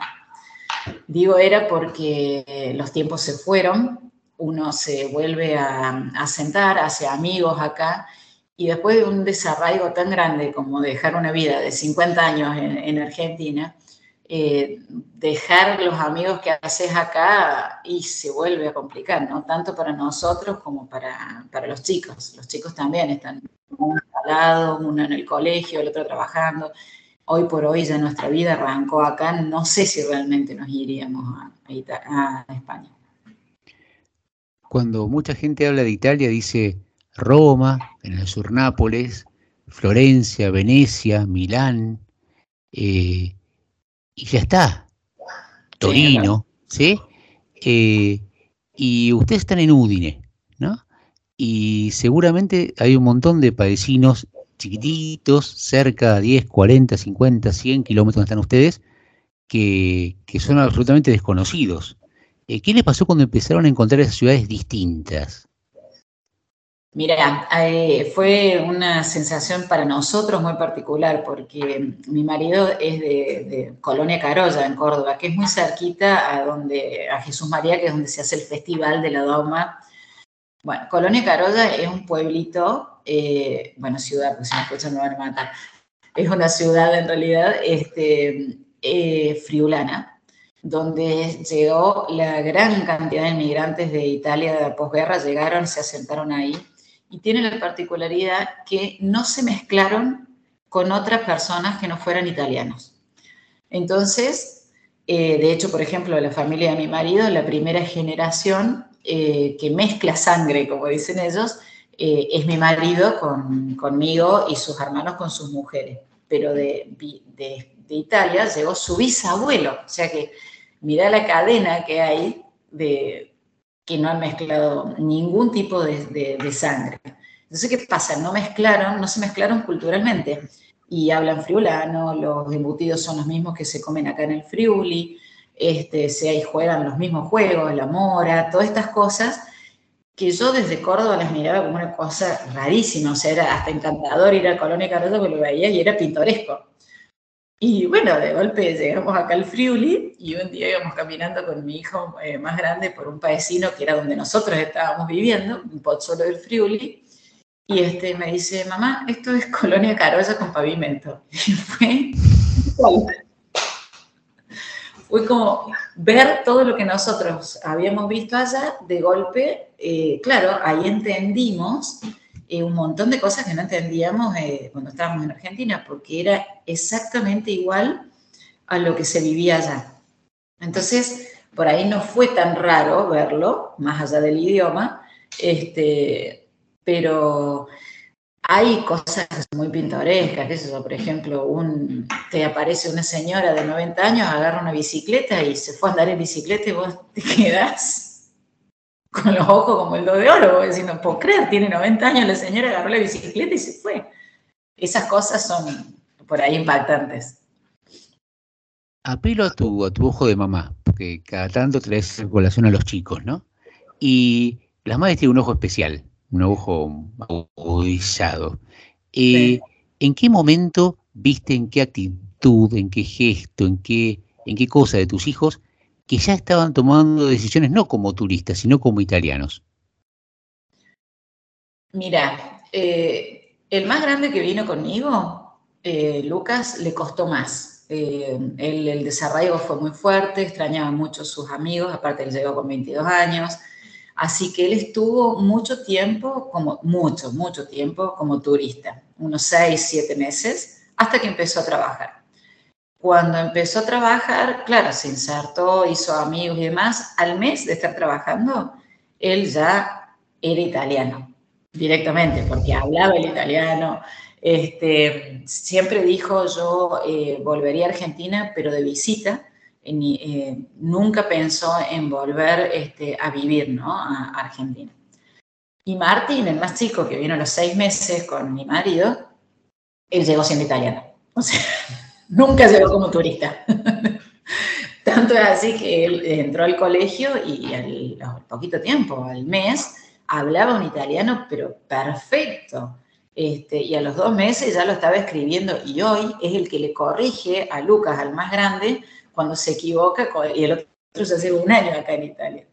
Entonces son dos cabezas muy distintas. Martín llegó siendo italiano.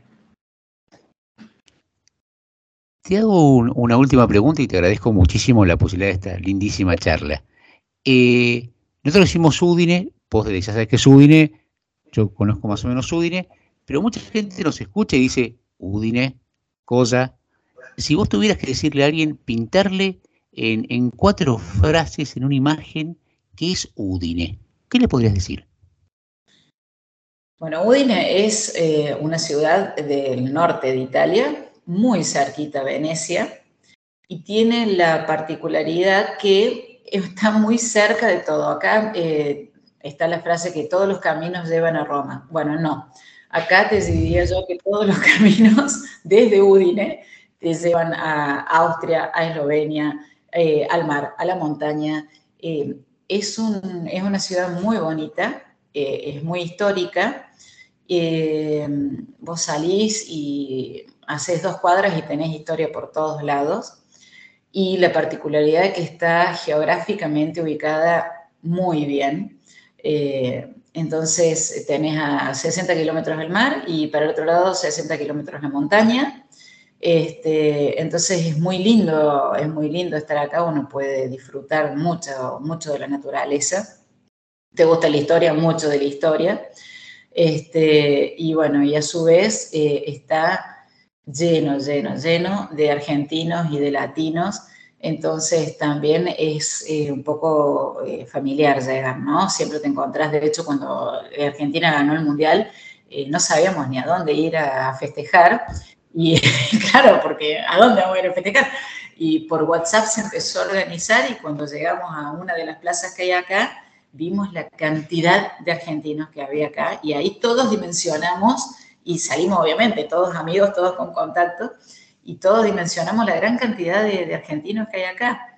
Así que te diría que casi que casi este, en Udine se está dando esto de que eh, todos los, están recibiendo los nietos de los italianos que emigraron posguerra, ¿no? Entonces se siente esto de que, eh, uy, eh, estamos volviendo y esto hubiera sentido nuestros abuelos, entonces Udine es, turismo, es familia, es, no sé, muchas cosas.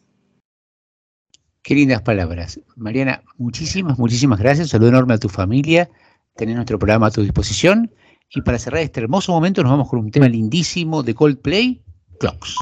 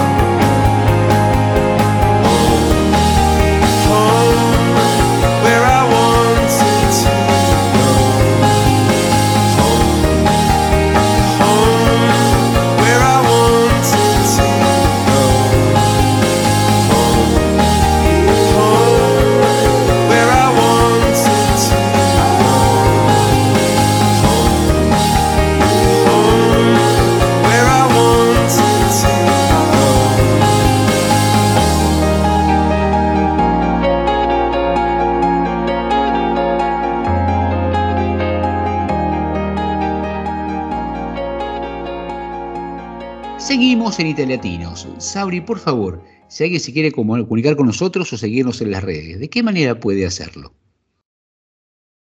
Bueno, puede comunicarse con nosotros a través de nuestro email italiatinosradio.gmail.com Nuestro Instagram es arroba italiatinos para que nos sigan y nos manden mensajitos. Y también tenemos un WhatsApp que es más 39, la característica de Italia, y luego sigue 3463059621. Muchas gracias, Sabri. En este momento del programa siempre hablamos de comida. Y generalmente hablamos de comida rara, comida distinta que, que uno puede conseguir o encontrar en algún lado. Y yo quería preguntarle a Sabri, que es mucho de hacer comida en su casa, comidas caseras, ¿cuáles son las comidas que así se repiten a diario en tu casa? Bueno, esta semana en particular comimos mucho milanesa. Porque compré un montón, porque estaba de oferta y los, los, seccioné. Y bueno, eh, comimos bastante milanesa. Aparte porque mi hijo no come mucha carne y la única forma de hacerlo comer carne es en milanesa. Entonces hicimos bastante milanesa con ensalada, con papa frita, con diferentes guarniciones. Pero bueno, sí, hoy esta, esta semana comemos más milanesa, más pizza, porque empezó el calor, entonces uno come distinto, no empieza, no sé si les pasa a ustedes, pero acá en mi casa comemos cosas más, eh, no sé, no te vas a hacer un guiso, o las lentejas, tanto el guiso de lenteja que hago todos los inviernos, y ya es como que no te dan ganas de comerlo. Entonces, eh, bueno, uno empieza a comer distinto. Y Sabri, te pregunto, porque evidentemente la milanesa argentina no tiene nada que ver con la cotoleta la milanesa italiana. Eh, ¿cómo, ¿Cómo elegís la carne para hacer milanesas? Yo la verdad eh, las hago con una la carne de vaca, de bovino, eh, que es un corte que se llama fetine scelte. Eso uso solamente para hacer milanesa. Con otra, con otro corte nunca inspeccioné, porque ese va perfecto. Y mm, lo podés encontrar en las góndolas ya eh, envasado o se lo pedís al carnicero. Y ese es espectacular si quieren comer milanesas de carne, si quieren comer milanesas de pollo, las típicas eh, pechugas, las, las, fileteas, y haces eh, la suprema, que es la milanesa de pollo. Pero mmm, no noto mucha diferencia con la, una milanesa argentina y una milanesa acá. La verdad, eh, bastante buena. Se puede hacer igual que en Argentina, digamos. ¿Utilizás pan rallado o harina para, para empanarla? Pan rallado. Pan rallado. ¿Al horno o fritas? Fritas, obviamente, fritas. Yo solo, solo hago al horno las que compro hechas. No sé por qué, me parece como que van a salir mejor al horno. Pero las que yo hago, fritas. Vicky, ¿algún hallazgo culinario esta semana? Hablando de milanesas, yo no había encontrado hechas. No, no encontré milanesas hechas por acá. Hablando de todo un poco, el otro día nos reíamos con mi marido porque es muy gracioso que nosotros hayamos dicho tanto tiempo milanesas napolitanas. Ya no tiene sentido, no tiene el menor de los sentidos la milanesa napolitana. Bueno, eso es un punto aparte. Pan gratato, ¿cómo se llama? Me Gratullato. No, gratullato. pan gratato, pan gratato. La primera vez que quise ir al supermercado a buscar el pan rallado, no sabía en qué góndola buscarlo. Lo mismo que me pasó con el azúcar. Yo buscaba un sobrecito o una bolsa plástica como de azúcar chango y resulta que era un paquete de, de papel.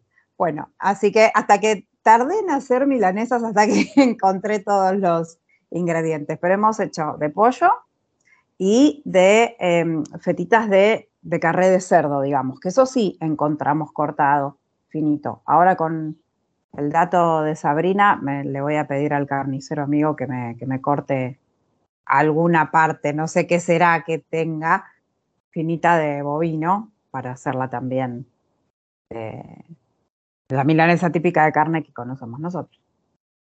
Ahora, Vicky, tengo entendido por algunas veces que nos has comentado que en tu casa todos colaboran con la cocina y cada uno tiene su, gusto, tiene su, su, especialidad. ¿Tuviste alguna cosa distinta que hicieran en tu casa en estos días los chicos? Bueno, eh, a Máximo le encanta cocinar la carne. Es como que se arman distintas especialidades. Julieta es la del risotto, la del arroz, la de la pasta, y a Máximo le encanta la carne. Así que el otro día hizo unas pechugas de pollo, pero con un menjunje que él hace con eh, el, jugo de limón y demás especias que le mezcla ahí, lo marina todo ahí y lo cocina en una plancha bifera, digamos, con las rayitas, y queda buenísimo. Qué bueno, me encantó, me encantó, me encantó porque eh, uno parece que no, pero en el día a día encuentra datos distintos y seguramente muchos de nuestros oyentes dicen, ¿cómo se las ingeniarán en Italia para hacer las cosas de todos los días? No lo uno consigue en un restaurante, sino que come día a día y nos han dado la, cantidad de, tips perfectos, tanto Sabri como Victoria. Muchísimas gracias. Y este segundo momento del programa, generalmente lo que hacemos en este bloque, es poner un tema musical. Pero hoy tenemos algo nuevo, algo distinto. Hoy tenemos una columna que empieza en el día de hoy de una persona que se llama Victoria y que nos va a presentar cómo van a estar las energías de la semana. Nos va a presentar su taróscopo, que lo dejamos en este momento con ustedes. Buenas tardes, Carlos, ¿cómo estás? Qué, gusto siempre escucharte. Voy a estar compartiéndote a continuación las energías de la próxima semana el taróscopo de la próxima semana, es decir, cuál es la carta que va a ser como un consejo, la carta que va a ser como una llave que nos dé un recurso para encarar la semana con mayor oportunidad. La carta de la que te estoy hablando se trata del 8 de espadas. Como estamos en radio y no puedo mostrarte la carta, te voy a ofrecer una imagen para que puedas entender de lo que estamos conversando hoy. Imagínate como si estuvieras parado en medio de un callejón sin salida. Y el único instrumento que tenés a disposición para poder sortear este obstáculo, esta pared de ladrillos, son las espadas, que en el tarot representan los pensamientos, las creencias, las convicciones, lo mental. O sea que el recurso para poder sortear esta pared y alcanzar determinado objetivo que querés va a estar dentro del plano mental. Entonces, te lo cuento un poco y vos decime también cómo lo ves. A mí a veces me pasa, ¿no? Que como el protagonista de esta carta me encuentro como probando con distintas herramientas, ¿no? Que tengo a mano, cuál podría ser la mejor forma de defenderme o de abrirme paso frente a algún obstáculo que me imposibilita alcanzar cierto objetivo. Vos pensá cualquier obstáculo que vos digas, mira, si esto no estuviera o esto no, no pasase, yo podría alcanzar aquello que quiero. Entonces lo primero es que imaginemos el obstáculo. Y entonces, durante mucho tiempo, ¿no? Mi primera impresión ante un obstáculo era creer que era real. Cuando digo real me refiero tangible como una pared de ladrillos y que su solidez no solo tenía la capacidad de detenerme a mí, sino a cualquier otro que también estuviese en mi misma situación. Entonces, si yo observo en detalle la carta y veo a este protagonista que está con la espada dándole y dándole al ladrillo, ¿no? Como picando la pared eh, para poder pasar del otro lado, ya la espada me da una pista de por dónde viene la cosa. Como yo te contaba, la energía de esta carta no es de tierra, sino que es de aire. Y el aire es la experiencia mental, es decir, nuestros pensamientos, nuestras creencias, nuestras convicciones, todo aquello que nosotros pensamos que es así, digamos, a nivel creencia. Entonces, si ahora lo que nosotros descubrimos, ¿no? Es que este callejón sin salida, el, en el que nos sentimos un poco así atrapados, representa en realidad una historia que nos contamos, porque es aire, porque son pensamientos. Entonces, estos ladrillos en realidad son una representación mental de algo que yo creo. Entonces ahí el foco ya no va a estar en seguir buscando la mejor herramienta para romperlo, como si fuese un martillo que hay que romper la pared, sino en poner conciencia para disolver alguna creencia en particular a través de lo que se llama el cambio de interpretación. Entonces, el 8 de espadas, ¿qué va a representar? Va a representar una situación que puede darse en la próxima semana en donde una creencia que nosotros tenemos en particular sobre nosotros mismos se vuelve tan maciza y tan incuestionable que en vez de posibilitarnos nos limita. Te pongo un ejemplo. Yo crecí con la certeza absoluta de que era malísima para los idiomas. Entonces, esta creencia me protegió de alguna manera. ¿Por qué? Porque yo jamás me expuse al desafío de aprobar el FIRST, el TOEFL y todas esas certificaciones que veía que hacían mis amigas y que a mí se me presentaban como una carrera agotadora. Entonces, yo desde pequeña que hice, convertí, por supuesto sin darme cuenta, un no tengo ganas de estudiar inglés en un no soy buena para ello.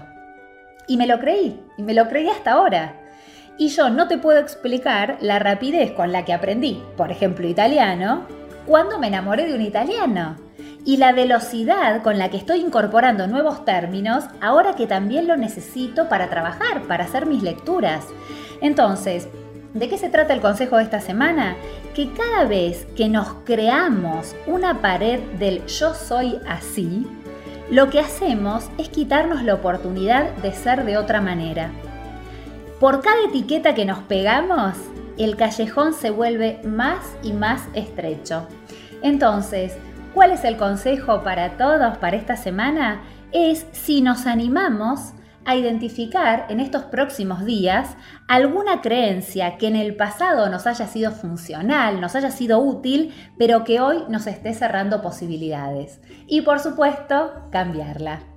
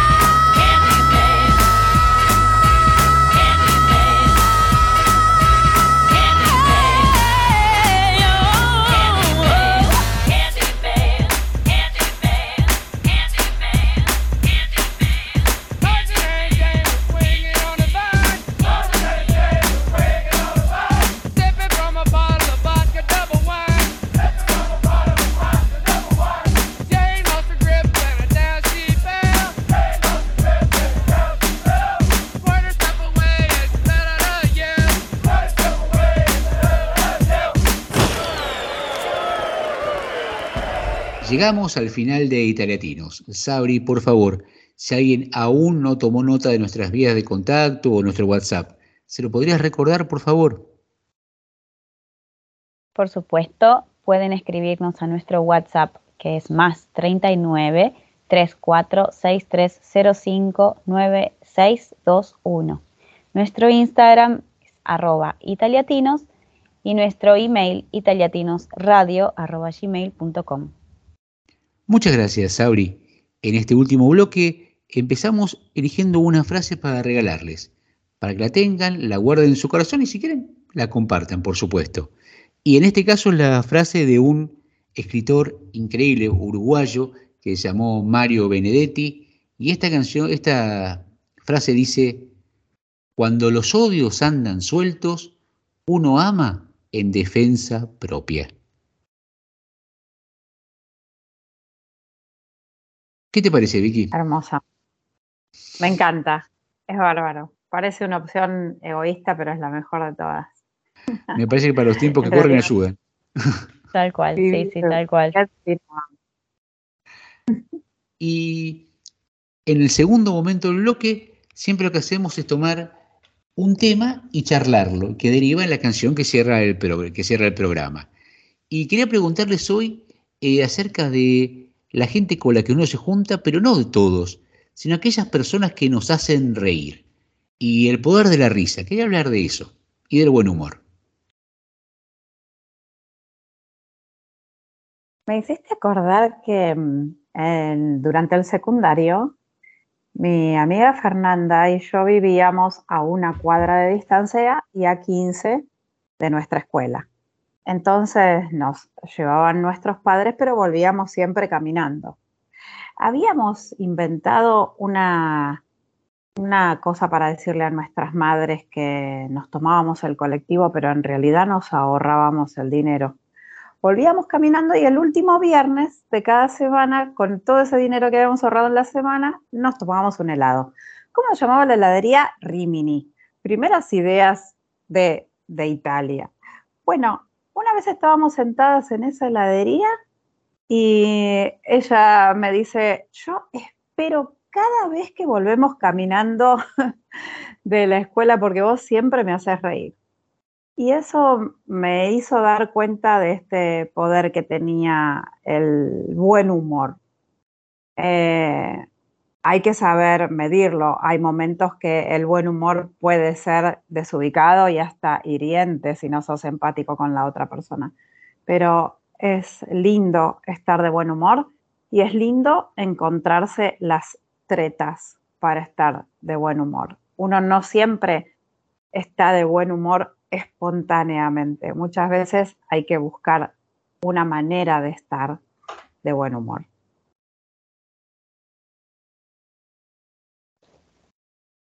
Tal cual, a mí me pasa igual, que por ahí acá en casa no todos estamos de buen humor en el mismo momento, pero siempre hay alguien eh, que, salva el día, la situación, el momento. Eh, generalmente soy yo la del mal humor, Julián la que, la que me saca de ese mal humor. Yo, cuando él está de mal humor, yo no, suelo ser em, tan graciosa de hacerlo reír, demás.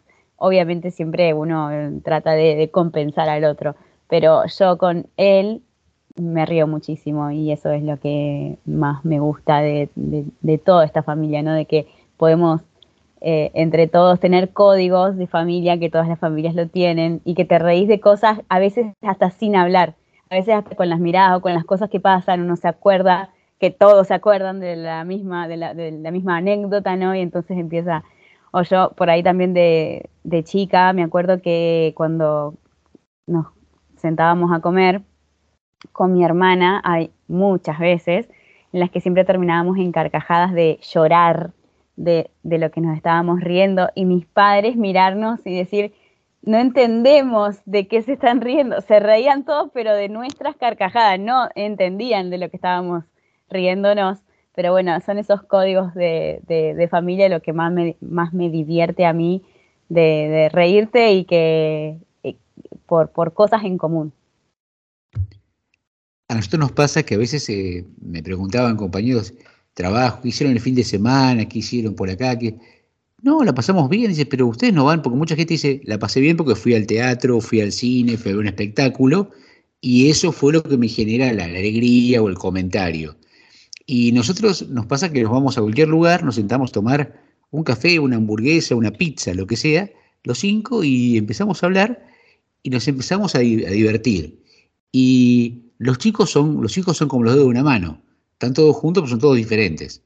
Y los mayores son de reírse mucho, de hablar mucho, y la menor no, ¿no? Eh, ella es de observar y mirar, y por ahí hasta uno piensa, si es descuidado, que, que no está atenta. Y por ahí en un momento hace un comentario, pero un comentario tan punzante que uno se da cuenta que todo el tiempo estuvo atenta y hace un comentario divertidísimo. Se entran a tentar los chicos, pero intentar como así como en dominó, uno al lado atrás del otro, y se hace una risa tan contagiosa y tan divertida. Y eso es lo que hacemos, como son momentos muy ocurrentes, uno generalmente la familia se acuerda un par de semanas y después se olvida porque la vida sigue y pasan otras cosas. Yo tengo la costumbre de escribirlo. De escribirlo lo tengo guardado en el telefonito. Y cada tanto, Candelaria, que es la menor, me dice, ¿me prestás tu teléfono? Que tiene exactamente lo mismo que ella o hasta menos cosas, ¿no? Y veo que está matando de risa, porque empieza a pasar estos momentos, lo va pasando y se va acordando y se va matando de risa.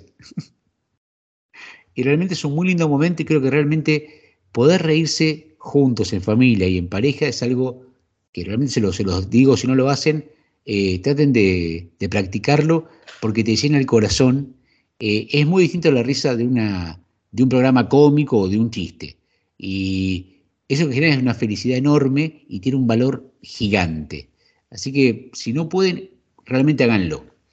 Si dijimos todo esto porque queremos dar pie a la canción, la canción que cierra el programa de hoy, que es una canción de una banda, de una banda metálica, de glam metal, una banda inglesa que se llama Bad English, que fue lanzado en septiembre del 89 y realmente se convirtió en el disco, el, el disco y el tema más escuchado de la banda y enseguida fue primer, primer eh, tema escuchado tanto en Canadá como en Estados Unidos como en Inglaterra.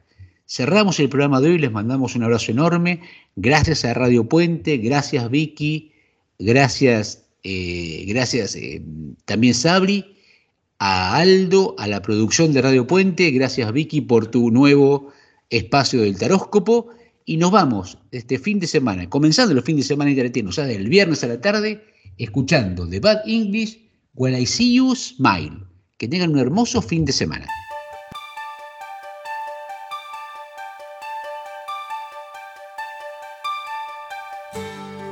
Sometimes I wonder how I'd ever make it through through this world without having you. I just wouldn't have a clue.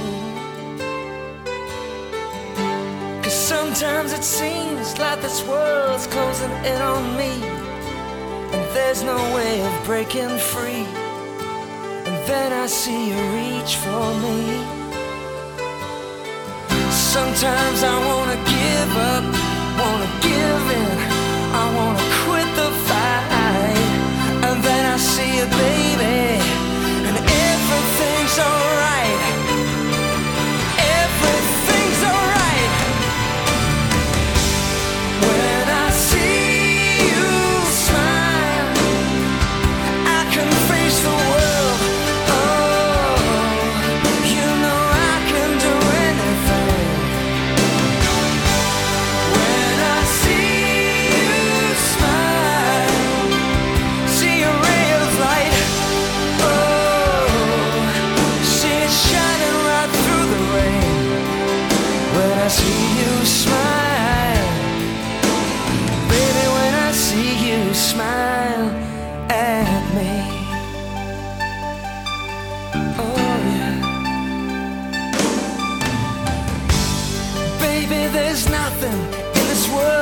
Could ever do what the touch of your hand can do. It's like nothing that I ever knew.